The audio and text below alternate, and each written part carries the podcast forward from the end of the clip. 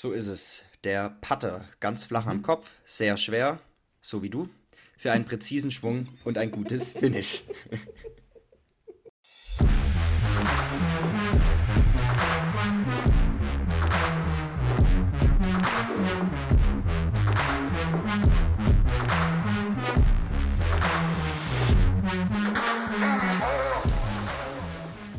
Und ich sag, zack, bumm, da sind wir wieder. Zwei lange Wochen musstet ihr ausharren, ohne unsere wunderbaren, lieblichen Stimmen zu hören. Die lieblichen Stimmen eures absoluten Lieblingssport-Podcasts. Und äh, wenn ihr bisher noch nicht wusstet, dass wir euer Lieblingssport-Podcast sind, dann wisst ihr es spätestens jetzt. Und mit wir, da meine ich äh, wie immer nicht nur mich, sondern auch meinen wunderbaren Experten, der mir wie immer live und in Farbe via Satellit zugeschaltet ist. Kommenden Sonntag sind Wahlen übrigens, wer es noch nicht wusste. Und würde er auf diesem Zettel stehen, bekäme er mindestens 110% der Stimmen. Bin mir ganz sicher. Fast so viel wie Putin.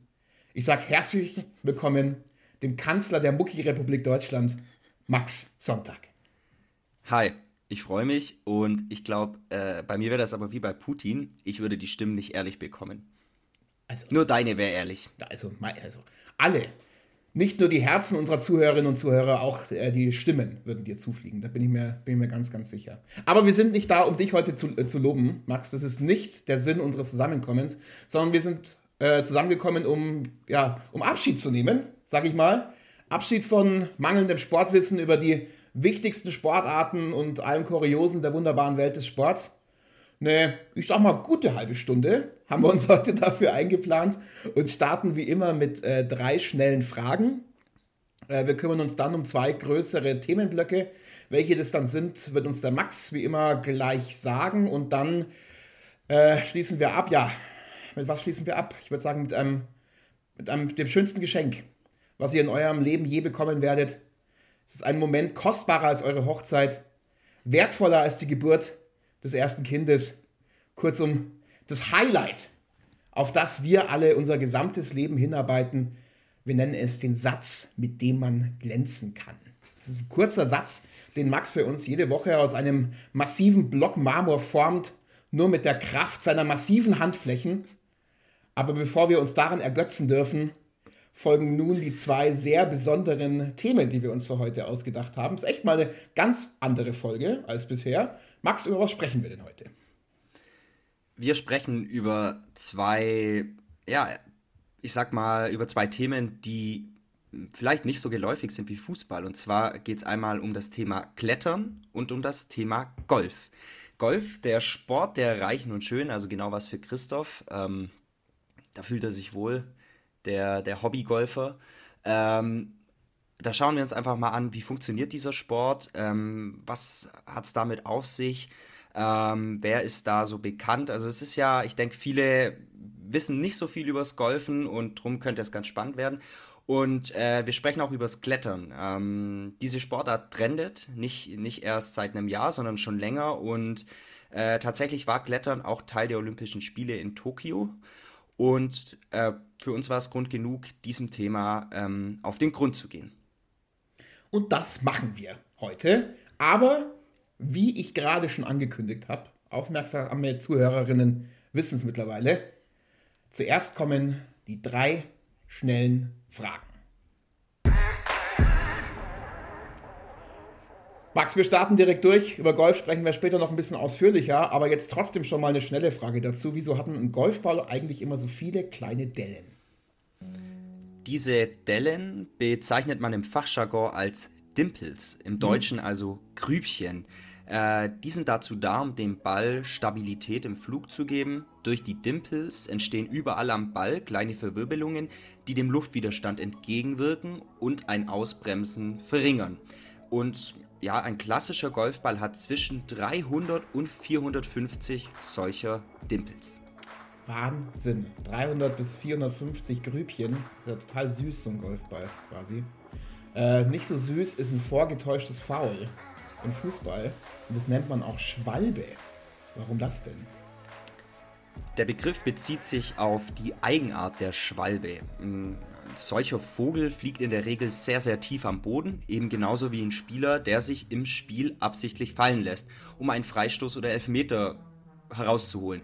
Ursprünglich bezog sich der Begriff auf Spieler, die sich mit ausgebreiteten Armen und Beinen zu Boden warfen und das erinnerte an eine tief fliegende Schwalbe mit ihrem langen, schmalen Flügeln und dem Gabelschwanz.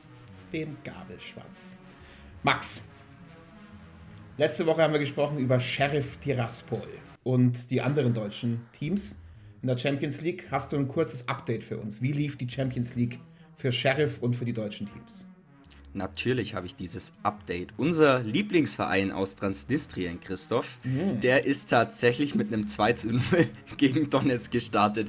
Und da wird sich der Multikonzern Sheriff, der ja unter anderem, wir hatten es letzte Woche, eine Supermarktkette, äh, Tankstellen und ein Mercedes-Autohaus unterhält. Und freuen. ein Handynetz. Ja? Und ein Handynetz. Ja, und die haben auch eine Brauerei, by the way. Auch eine Brauerei? Äh, ja, also. Nee, ohne Witz, die haben eine Brauerei. Prost. Ja, Prost. Zu den deutschen Clubs. Äh, Bayern war super, 3-0 gegen Barcelona. Man hat mhm. gesehen, Messi fehlt einfach. Äh, Dortmund auch gut, 2-1 gegen äh, Besiktas Istanbul. Dein äh, Gucci Haaland hat auch getroffen.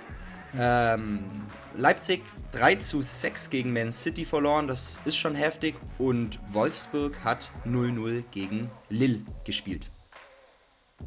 Durchwachsen, sage ich mal, aber was nicht ist, kann ja noch werden. Noch ist ja genug zu spielen und wir werden sicherlich irgendwann auf die Champions League zurückkommen. Erstmal vielen Dank, Max, für drei schnelle Fragen. Und wir starten direkt durch mit unserem ersten größeren Themenblock. Wir wollen heute, Max, über eine Sportart sprechen, die jetzt echt seit ein paar Jahren schon so richtig boomt. Die coolen Kids heutzutage sagen trendet. Äh, und zwar geht es äh, ums Klettern.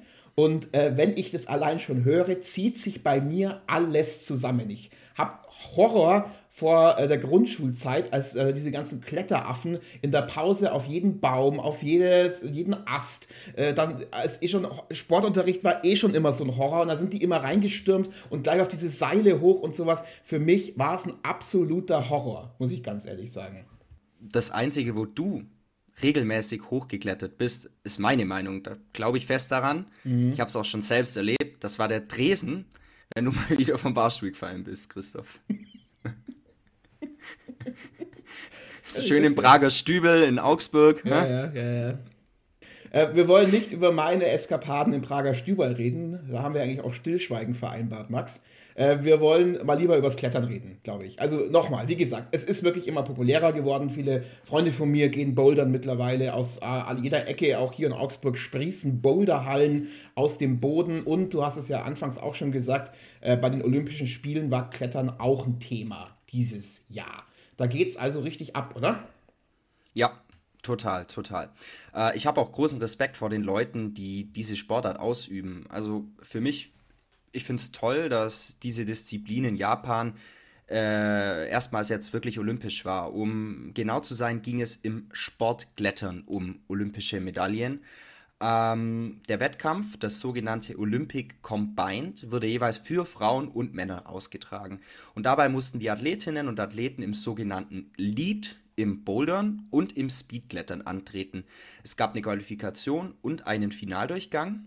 Die Platzierungen in den einzelnen Teildisziplinen würden dann am Ende eben zusammengerechnet. Ja, nee, Moment, Moment, Moment, Moment. Du bist ein bisschen zu schnell. Du bist du bist ein Speedkletterer, du bist ein bisschen zu schnell.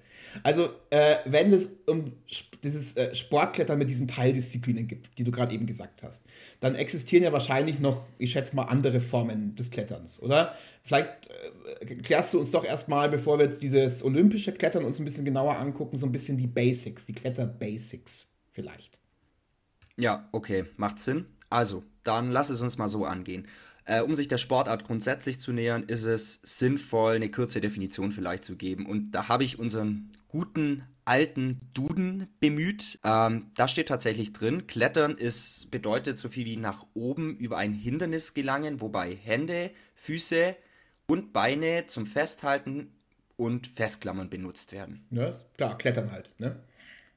Okay, ja. Also zu den Kletterarten. Das ist gar nicht so einfach, da es hier verschiedene Auflistungen und, äh, und Unterteilungen gibt. Ähm, lass uns mal so anfangen. Spricht man vom Klettern, meinen die meisten Leute in der Regel das sogenannte Freiklettern. Dieses umfasst grundsätzlich alle Kletterarten, bei denen ja nur der eigene Körper verwendet wird, um eben voranzukommen. Natürlich sind die Sportlerinnen und Sportler zum Beispiel mit einem Seil gesichert, also klar. Die, die technische Ausstattung wird aber nicht als Hilfe genutzt, um nach oben zu gelangen. Äh, sie dient eben lediglich äh, dazu, äh, dass man eben nicht abstürzt, sollte man doch fallen. Ja. Mhm. Aber ja? dann gibt es wahrscheinlich, schätze ich mal, wenn du das jetzt schon so betonst, am Ende dann wahrscheinlich eine Kletterkategorie, wo technische Hilfen durchaus eingesetzt werden, oder? 100 Punkte, 1a Schlussfolgerung, Christoph. Wie immer. Wie immer. Wie immer, wie immer. Ja, beim technischen Klettern, so mhm. nennt man das, äh, kommen ganz bewusst künstliche Aufstiegshilfen zum Einsatz. Meist passiert es dann, wenn eine Sportlerin oder ein Sportler beim Freiklettern einfach an ihre Grenzen kommt und ohne Hilfsmittel einfach es einfach nicht mehr weitergeht. Das kann der Fall sein, wenn Kletterer am Fels nicht mehr genug Halt findet und es dann einfach ja nicht weitergeht. Beispiel für Aufstiegshilfen sind Seile, Haken oder einfach Strichle äh, Strickleitern. Also du hast hier eine große Vielfalt, was als technische oder künstliche Hilfe gilt. Typisch ist beispielsweise das Hochziehen äh, unter Zuhilfenahme einer Schlinge oder möglich ist auch das sogenannte Hochnageln. Dabei werden Materialien, zum Beispiel Felshaken, in die Wand geschlagen, die dann eben als Tritt oder Griff verwendet werden. Zwischen diesen beiden Varianten gibt es aber auch noch weitere Möglichkeiten. Beim clean-technischen Klettern kommen etwa nur so mobile Klemmkeile, das sind die sogenannten Friends, bezeichnet man die, zum Einsatz. Das ist also eine Variante, die ganz im Sinne des Naturschutzes steht. Naturschutz, das Thema dieser Tage, also nicht nur offensichtlich bei den jetzt stattfindenden Bundestagswahlen, sondern eben auch beim Klettern. Max, du merkst, zweite politische Referenz heute schon. Bald lösen wir Ingo Zamparoni über den Tagesthemen ab, ich sag's dir. Ähm, wenn ich mir dich so vorstelle, würde ich sagen, mein lieber Max Schwarzenegger, für dich kommt eh nur Freiklettern in Frage. Und zwar äh, nicht nur frei so, sondern auch oberkörperfrei und einmal von oben bis unten eingeölt. Ich glaube, das wäre keine gute Idee. Weißt du warum? Weil es beim Klettern immer auf eine gute Griff- und Haltekraft ankommt. Und wenn ich eingeölt wäre, dann würde da nicht viel vorangehen. Äh, und zudem, Masse ist hier nicht gleich Macht. Äh, weil Schwarzenegger wäre, also Schwarzenegger wäre ein komplett mieser Kletterer gewesen, der einfach viel zu schwer war oder immer noch ist. Da bin ich mir einfach sicher. Also der hätte keine Chance am Fels. Also du willst uns damit sagen, dass wir dich nie eingeölt an irgendeinem Kletterfelsen sehen werden? Das ja würde ich so, würde ich, das würde ich so nicht sagen. Ach so, okay, sehr gut, sehr gut. Lass uns schnell zu den Kletterarten zurückkommen. ähm, Max, was gibt's denn da noch so alles? Also ähm, du weißt, die Zeit ist wie immer knapp. Deswegen würde ich dich bitten, einfach mal kurz zusammenzufassen, was gibt's denn da so diese verschiedenen Varianten so beim Klettern, die wichtig sind, die unsere Hörerinnen und Hörer auf jeden Fall kennen sollten. Gerne. Also ich habe jetzt mal drei, wie ich finde, ziemlich interessante Kletterarten herausgepickt. Das ist einmal das äh, Big Wall Klettern. Hier geht es eben an die ganz großen und hohen Felswände. Ähm, das sind dann Touren, die du einfach nicht, nicht an einem Tag bewältigen kannst. Und daher muss man irgendwie ja übernachten in dieser Felswand. Mhm. Und die Kletterer, äh, die bivakieren dann dort. Also es gibt da sogenannte Portal-Edges. Also im Prinzip sind das so Zelte, die eine tragbare Liege als Untergestell haben. Mhm. Und die Kletterer müssen eben für die langen Touren außerdem Wasser, Essen, Ausrüstung und so weiter mitnehmen. Und da kommt dann äh, schnell einiges an Gewicht zusammen. Dann gibt es das sogenannte Deep Water äh, Soloing. Also äh, hier wird auf Sicherungsmaterial komplett verzichtet. Der Grund ist, die Kletterwände, die befinden sich über dem Meer, über Seen oder sogar Flüssen. Also bei einem Sturz fallen Kletterer dann normalerweise unbeschadet ins Wasser. Das kann man zum Beispiel auf Malle machen. Soll mhm. ich mir merken, wenn ich das nächste Mal am Ballermann bin. Das ist auch was anderes als, als Bierkönig und Megapark und äh, Mia Julia und äh, Peter Wackel gibt. Ähm, schnell weiter zur dritten Kategorie, die ich noch rausgesucht habe, das Eisklettern. Das denke ich kennen viele, da kann man sich viel drunter vorstellen. Das ist eine Variante, die wirklich als besondere Challenge gilt. Im Winter werden eben eingefrorene Wasserfälle, aber auch flache Eisfelder mit Hilfe von Steigeisen und Eispickel überwunden. Es gibt ja auch das sogenannte Mixed Klettern. Das ist der Fall, wenn sich Eis und Fels abwechseln. Das, das klang jetzt für mich alles wie ein absoluter Horror. Und da schließe ich dich am Ballermann, schließe ich mit ein. Also das ist alles, was mir alles, das eiskalte Schaudern über, über, den, über den Rücken bringt. Ähm, äh, lass uns schnell weitergehen. Du hast am Anfang, da habe ich dich jäh unterbrochen, muss ich zugeben, äh, hast du vom Sportklettern gesprochen, was ja jetzt eben auch zu den Olympischen Spielen, ge ähm, Spielen gehört. Ähm, Nochmal ganz kurz dazu zurück. Du hast ja schon angedeutet, es gibt dort so drei Teildisziplinen und ich habe mir das extra mitnotiert. Du hast von Olympic Combined gesprochen. Erklär uns doch mal ganz kurz und knapp, worum geht's da? Also, das Olympic Combined setzt sich wie gesagt aus Bouldern, Lead und Speedklettern zusammen. Bouldern ist im Prinzip Klettern ohne Sicherungsseil in Absprunghöhe. Im olympischen Finale gab es drei Boulderrouten. Man kann sich das so als Art Kletterparcours vorstellen, der immens schwierig ist. Auf jeder Route hatten eben die Sportlerinnen und Sportler vier Minuten Zeit und das Ziel ist es da mit möglichst wenigen Versuchen im besten Fall alle Routen zu absolvieren. Beim Lead, äh, das ist so, entspricht dem klassischen Klettern am Fels, der oder die Sportlerin bzw. Sportler hat eben sechs Minuten Zeit, um an einer 15 Meter hohen Wand so hoch wie möglich zu klettern. Und wer am Ende am weitesten nach oben gekommen ist, ist eben dann am Ende Gewinner. Und dann noch das Speedklettern. Hier müssen die Athletinnen und Athleten eine 15 Meter hohe Wand, die, eine, ja, die so 5 Grad überhängend ist, so schnell wie möglich nach oben klettern. Und das geht im Duellmodus. Äh, an zwei exakt gleichen Kletterwänden treten dann eben die Sportlerinnen und Sportler im Duell an. Und oben angekommen muss dann so ein Sensor berührt werden, um die Zeit zu stoppen. Als Orientierung, ähm, der Weltrekord bei den Frauen liegt bei 6,84 Sekunden und der schnellste Mann brauchte eben beim Speedklettern bisher 5,208 Sekunden. Also richtige Speedy Gonzales äh, richtige Rennmäuse. Richtige Rennmäuse, richtige Eher Rennmäuse. Klettermäuse. Richtige Klettermäuse. Äh, kennen diese Klettermäuse, können die dann bis nach Paris klettern, 2024? Also war das denn erfolgreich genug, dass man gesagt hat, man führt das Ganze bei den nächsten Olympischen Spielen auch noch fort? Ja, das war es tatsächlich, aber in veränderter Weise. Okay. Es gibt da nicht mehr dieses Olympic Combined aus den drei Teildisziplinen, sondern einen Wettkampf, der sich aus Lead und Bouldern zusammensetzt und einen weiteren, der eben nur aus dem Speedklettern als Einzeldisziplin besteht. Somit kämpfen also sowohl Frauen als auch Männer je zweimal um Medaillen. Spannend. Also wirklich spannend. Äh, schaue ich mir nochmal alles in Ruhe an. Und ähm, ja, ich würde sagen, egal ob draußen in der Natur oder doch in der Kletterhalle, dann ist also doch echt vielfältig und irgendwie ein spannender Sport.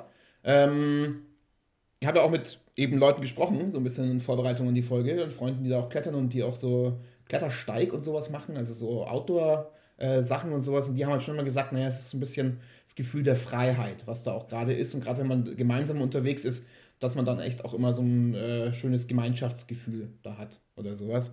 Also können wir ja mal überlegen, Max, beim nächsten Teamabend, den wir gemeinsam machen, dann gehen wir Teamklettern. einfach Teamklettern. Es geht gut bis zu dem Moment, wo du mich dann hochziehen musst. Dann ist, reichen selbst deine Muskelberge nicht mehr, glaube ich. Dann ist Schluss. Aber so weit kommt es nicht, das verspreche ich. Äh, und Klettern ist viel zu anstrengend, deswegen gehen wir jetzt zu einem weitaus gemäßigteren Sport.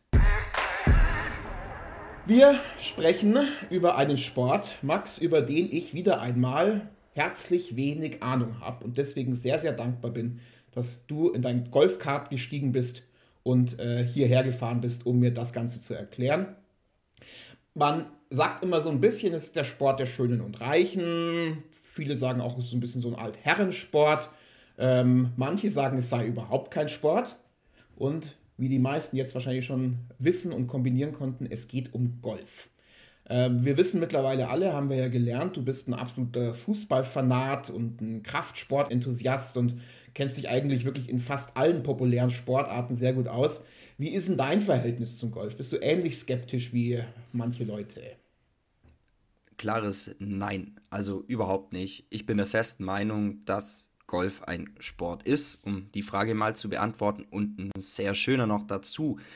Es geht ja nicht zwangsweise um Auspowern und in kurzer Zeit konditionelle Höchstleistung abzurufen. Darum geht es ja beim Golf nicht. Aber es geht um viel, viel Geschick, viel Übung und viel Strategie. Außerdem ist man an der frischen Luft und eine große Golfrunde auf einem großen Platz kann schon auch mal eine ordentliche Laufstrecke von knapp 10 Kilometern sein. Das vergisst man, glaube ich, auch wenn man an Golf denkt. Ja, also das wäre für mich auf jeden Fall eine Herausforderung, sag ich mal so. Aber ähm, lass mal kurz sortieren. Also ich würde ganz gerne mal mit dir zuerst über diesen, diesen Sport Golf generell sprechen. Also wie funktioniert es so? Und dann würde ich mal so ein bisschen über den Profibereich ähm, reden. Und jetzt fange ich mal ganz naiv an, diesen Sport für mich zu beschreiben. Und wenn ich an Golf denke, dann denke ich an einen dicken, ehemaligen US-Präsidenten, ähm, der sein massives Hinterteil, das wahrscheinlich mehr wiegt als seine Frau, äh, aus der Golfkarre schleppt und damit sehr ungelenk und wirklich nicht schön anzuschauen den Schläger schwingt. Und wenn ich an dieses Bild denke, es geht übrigens um Donald Trump, falls Leute das noch nicht mitbekommen haben draußen, dann bleibt für mich der Eindruck oder verfestigt sich der Eindruck, das ist keine, kein Sport, sondern eine Beschäftigung eines viel zu reichen, Gott sei Dank mittlerweile ehemaligen US-Präsidenten. Ja gut, jedenfalls Donald Trump ist natürlich nie eine gute Werbung für irgendwas. Ähm, ich bin trotzdem froh, dass er golft und nicht zum ja, Beispiel Synchronspringen macht oder am Barren turnt. Also das wäre wär noch viel schlimmer. Ja, nee, also im Ernst. Ja, also ich verstehe, wenn man von außen den Eindruck eines ziemlich elitären Sports bekommt. Bei uns in Deutschland und auch in den USA ist es so. Der Zutritt zu bestimmten Golfclubs ist limitiert und teilweise sehr, sehr teuer. Äh, das ist in England ein wenig anders. Großbritannien ist das Mutterland äh, des Golfsports mhm. und hier ist die Kultur tatsächlich anders. Dieses sehr elitäre fehlt oder zumindest ist es in der Bevölkerung verbreiteter, auch als normaler Mensch wie du und ich, einfach mal auf den Golfplatz zu gehen. Das ist bei uns einfach nicht so gang und gäbe. Also das ist nicht so verbreitet bei uns. Mhm. Jetzt hast du gerade eben schon Großbritannien als, du hast ja gesagt, Mutterland des Golfs äh, angesprochen. Äh, kannst du kurz was zur Geschichte sagen? Also äh, kommt es dann von der Insel so ein bisschen? Ja, also wenn man unsere Folgen gehört hat, weiß man, dass ich es bereits mit vielen Kölnerinnen und Kölnern verscherzt habe. Deswegen möchte ich hier nur ein wenig vorsichtig sein. Also, es heißt, dass der Ursprung des Golfs in Schottland liegt. Es gibt zahlreiche Vorläufer des Sports in Frankreich, Persien, auch in Ägypten, im alten Rom und sogar in China. Also eine echte Herkunft auszumachen ist schwer. Was man aber sagen kann, Christoph, in Schottland wurde der Sport so um 1450 rum zum ersten Mal in einem offiziellen Dokument erwähnt, als er nämlich verboten wurde. Die Leute sollten eher Bogenschießen als Golf spielen. Sicher ist auch, der Sport war in Großbritannien bereits im 16. Jahrhundert sehr beliebt und breitete sich so in die ganze Welt aus. Also ja, ich würde sagen, auf der britischen Insel ist die Wiege dieses Sports zu verorten. Mhm. Ich denke und hoffe mal, dass sich die Regeln seit dem 16. Jahrhundert so ein bisschen geändert haben. Möchtest du vielleicht ganz kurz was zu dem Regelwerk sagen, was ja, glaube ich, recht komplex und umfangreich ist, aber wenn man es mal ein bisschen zusammenfasst und ein bisschen kürzer macht. Ja, also witzigerweise stammt eine der ersten festen Regeln auch aus dieser frühen Zeit in Schottland, mhm. nämlich, dass ein Spieler beim Abschlag nicht gestört werden darf. Das ist heute noch so. Aber beginnen wir mal beim Platz. Gespielt wird in der Regel eine 9-Loch- oder 18-Loch-Runde. Es gibt sogenannte Flights, das ist die Menge an Spielerinnen und Spielern, die gemeinsam spielen. Bei einem Vierer-Flight spielen also vier Leute gemeinsam. Mhm. Jeder und jede äh, von ihnen schlägt eben den Ball am Startpunkt nacheinander ab. Dann läufst du einfach dorthin, wo der Ball aufgekommen ist. Und hier geht es dann nach der Flugweite. Also der Spieler, dessen Ball am weitesten vom Loch weg ist, darf dann wieder schlagen. Es werden die Schläge gezählt, also die Anzahl der Berührungen des Schlägers mit dem Ball. Das klingt ja jetzt alles sehr einfach. Aber ganz so einfach ist es ja nicht. Also es gibt ja diese Golf-Spezialbegriffe, es heißt ja immer Paar, also derjenige spielt Paar oder spielt einen Birdie und sowas. Und die haben doch, glaube ich, auch was mit der Anzahl der Schläge zu tun, oder? Ja, genau so ist es. Also jeder Platz hat eine Vorgabe, wie viele Schläge man vom Abschlag bis zum Loch brauchen darf. Also sagen wir mal, du darfst ähm, fünf Schläge für dieses Loch verwenden. Wenn du fünf geschafft hast, hast du Paar gespielt. Bist du einen Schlag besser, also vier statt fünf Schläge, dann hast du ein sogenanntes oder sogenannten Birdie. Bist du sogar zwei Schläge besser, hast du einen Eagle. Das Ganze geht aber auch nach oben, also brauchst du einen Schlag mehr, in unserem Beispiel also sechs Schläge, dann hast du einen Bogey gespielt. Bei äh, zwei mehr einen Doppelbogey und immer so weiter. Also jetzt, äh, im Grunde genommen, wenn ich es kurz zusammenfassen darf, es geht darum, einfach den Ball Richtung Loch zu schlagen. Das klingt jetzt alles nicht so schwer, ehrlich gesagt. Ja, also naja, schwer ist es auch nicht wirklich. Man muss halt die Regeln kennen. Es gibt natürlich spezielle Regeln, wenn der Ball zum Beispiel im Aus landet, nicht mehr spielbar ist oder in einem Hindernis landet. Außerdem muss man den Ball so spielen, wie er liegt. Bei einer versehentlichen oder absichtlichen Berührung gibt es hier einen Strafstoß, aber diese ganz genauen Regeln lernt man, wenn man die Platzreife macht. Das ist äh, ein praktischer und theoretischer Kurs, bei dem man eben Regeln und Spielweisen lernt mhm. und ist eben die Voraussetzung, um auf vielen Golfplätzen spielen zu dürfen. Und wenn ich dann da irgendwann mal spielen darf auf diesen Plätzen, dann äh, kann ich mich auch verbessern. Und dann kommt dieses Handicap ins Spiel, oder? Also dann habe ich irgendwann das beste Handicap der Welt. Ja, so ähnlich. Äh, wäre wünschenswert. Also mhm. das, das Handicap ist eine Kennzahl, die es ermöglichen soll, Spieler zwischen verschiedenen Vereinen und Herkünften vergleichbar zu machen. Das ist wichtig für Turniere. Das System ist weltweit noch nicht einheitlich, das soll aber bald kommen. In Deutschland ist es aktuell so, dass man mit einem Handicap von 54 startet. Wenn man dann Turniere spielt, kann man sich verbessern.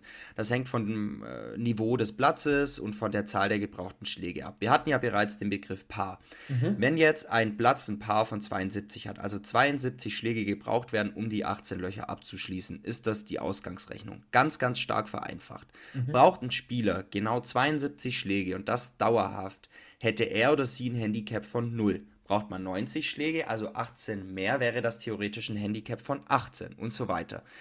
Also, das war jetzt ganz, ganz stark verkürzt. Wie gesagt, es wird noch äh, die Schwere des Platzes eingerechnet, sowie berücksichtigt, auf welchen Golfplätzen ein Spieler sein Handicap erreicht hat.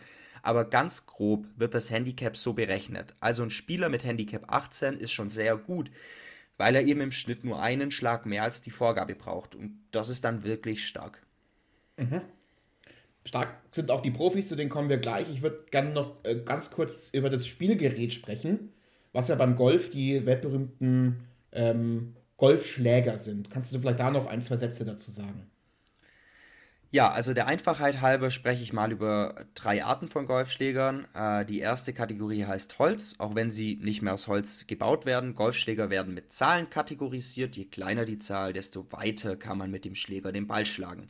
Das Einserholz heißt auch Driver, weil man mit ihm am weitesten schlagen kann. Mhm. Dann gibt es Eisenschläger, also ich würde mal ganz vorsichtig sagen, die Schläger für den weiteren Spielverlauf. Diese beginnen meist mit dem sogenannten Dreiereisen und enden beim Neunereisen. Und wieder ist es so, je höher die Zahl, desto geringer die Weite. Mhm. Geringe Weite, aber trotzdem irgendwann am Ziel. Dann kommt man zum Loch und vor dem Loch ist ähm, das Grün. Das ist immer, kennt man dieser ganz flach und ganz kurz gemähte Rasen. Und dafür gibt es ja auch nochmal einen Extraschläger.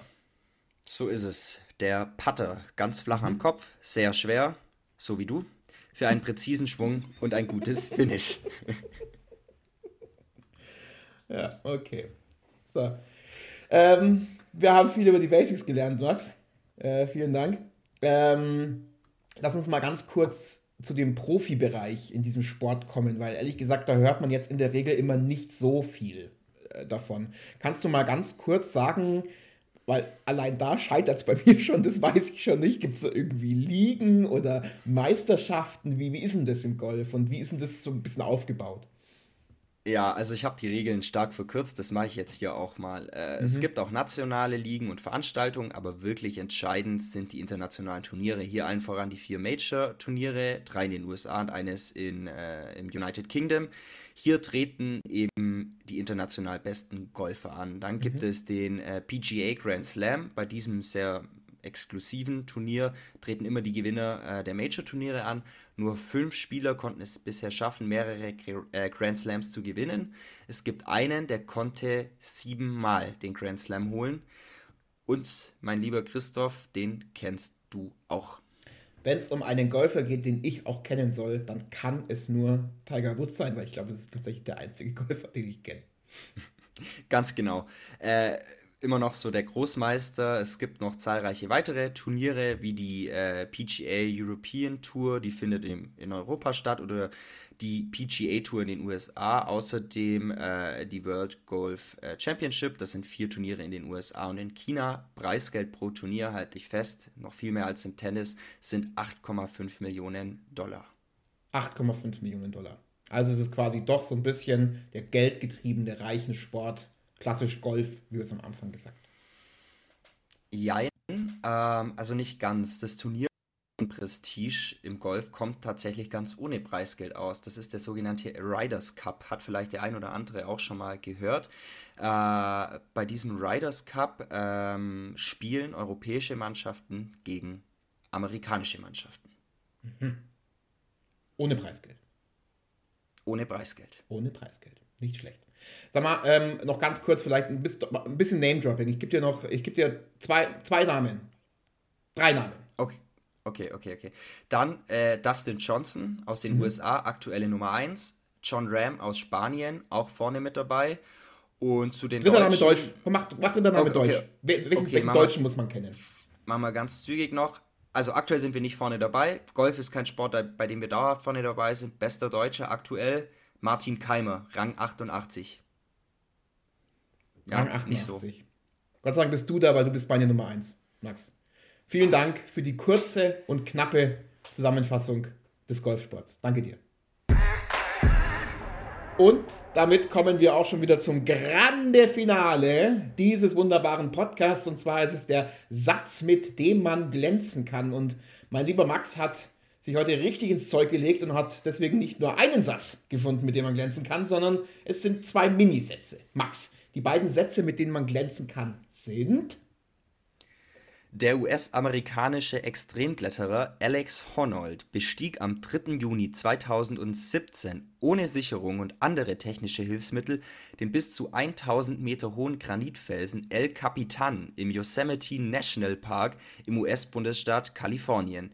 Über diesen spektakulären Ausstieg gibt es einen Film, der bei der Oscarverleihung 2019 als beste Dokumentation ausgezeichnet wurde nicht schlecht. Und diesen Film dürft ihr euch gerne ansehen, aber erst nachdem ihr unseren Instagram-Kanal einmal durchgeschaut und abonniert habt. Spielplan-Podcast heißen wir da und wir posten da auch immer mal wieder echt spannende Facts und Infos aus der wunderbaren Welt des Sports. Also ein Follow lohnt hier auf alle Fälle, genauso wie auf Spotify. Gerne direkt auf unseren Kanal dort gehen und gerne direkt abonnieren. Und der Max hat mir kurz vor der Sendung auch noch ähm, angeboten, sobald wir 100 Abos haben bei Spotify, äh, verkleidet er seine Brustmuskeln als französische Tänzerinnen und lässt sie den Cancan tanzen. Ähm, also bräuchten wir jetzt eigentlich nicht, Max, aber wenn dich das glücklich macht, dann äh, können wir das natürlich gerne so machen. Nur wenn du eine Instagram-Story natürlich dann darüber machst, dann haben wir ja auch gleich einen Haufen Follower auf Instagram. Ja, also natürlich mache ich das, natürlich. Ich äh, bin immer wieder überrascht von Sachen, äh, die ich äh, gerne machen möchte, von denen ich aber ja. bisher nichts wusste. Aber ja, ich bin natürlich glaub, wie, für wie, überrascht ich da war, als du mir das gesagt hast. Ein bisschen komisch, aber ich bin naja, natürlich bitte, wenn du für meinst, alles zu haben, meinst. Ja. Also Bei es wäre nett, wenn, wenn was trotzdem, du vorschlägst. Es wäre nett, wenn, ihr uns trotzdem ein Abo dalassen würdet. Ähm, dann können wir vielleicht auch nochmal mit Max reden, ob er sich nicht noch was anderes einfallen lässt, vielleicht. Oder Ihr schreibt Max einfach persönlich, was ihr euch von ihm wünschen würdet, wenn wir die 100 Abos bei Spotify voll haben. Äh, seine private E-Mail-Adresse hat uns ja auch schon gegeben. Das ist bizepspumpenmax96 at gmx.de. Ähm, ihr dürft aber nicht nur das schreiben, sondern auch gerne Feedback zu der aktuellen Folge. Zum Beispiel aber auch zu Themen wie Golf, weil es gäbe noch so viel mehr zu erzählen. Max hatte ich das Gefühl heute bei Golf, äh, wie wir mit solchen kleineren Sportarten auch umgehen sollen, oder? Ja, total. Also gerade bei solchen Sportarten ist es immer nicht ganz einfach, was nehmen wir alles mit rein und da sind wir immer dankbar für Hinweise, Kommentare. Also schreibt uns einfach, äh, fühlt euch frei. Wir sind da über alles, was kommt, dankbar. Ja, sagen wir mal fast alles. Also so, so, fast so, alles. So einen fiesen Scheiß könnt ihr euch sparen, das brauchen wir nicht. Max, es war schön, dass du wieder Zeit für mich gefunden hast hier. Ähm, äh, ich freue mich jetzt schon wie Bolle wenn wir uns in 14 Tagen, ähm, also Dienstag in 14 Tagen, das ist dann der 5. Oktober, äh, wieder hören und ähm, ja, wieder die verrückten Geschichten des Sports auspacken. Ich bin mir gespannt, was du dir bis dahin einfallen lässt. Ich bin mir, ich bin auch sehr gespannt. Ähm, ich weiß es noch nicht, aber es wird auf jeden Fall wieder ein Feuerwerk. Ein Feuerwerk, ein Feuerwerk an ein den Mikrofonen. Feuerwerk. Ich, ich freue mich auf jeden Fall. Ich freue mich auch und ich sage vielen Dank fürs Zuhören. Schönen Abend noch. Ciao.